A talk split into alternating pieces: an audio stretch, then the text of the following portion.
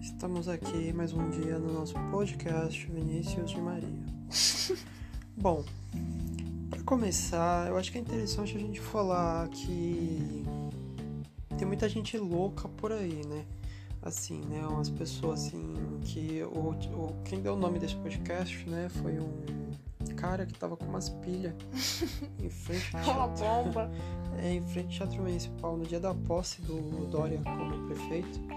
E segundo ele, ele ia, aquilo era uma bomba, e Bomba ele ia, caseira. bomba caseira e ele ia explodir a cerimônia de posse. Ah, ele é uma pessoa louca? Achei que viria outras pessoas loucas sem falar. Não, ele é pessoa louca, ele também vendeu três livros de medicina pra gente. Foi. E depois ele tava lá junto com o prefeito e todo mundo. É, inclusive você deu os livros pra Manu. Não, O que aconteceu com isso? não sei. Enfim, é isso, né? É isso, pessoal. Valeu. Ouçam o próximo podcast. É nóis.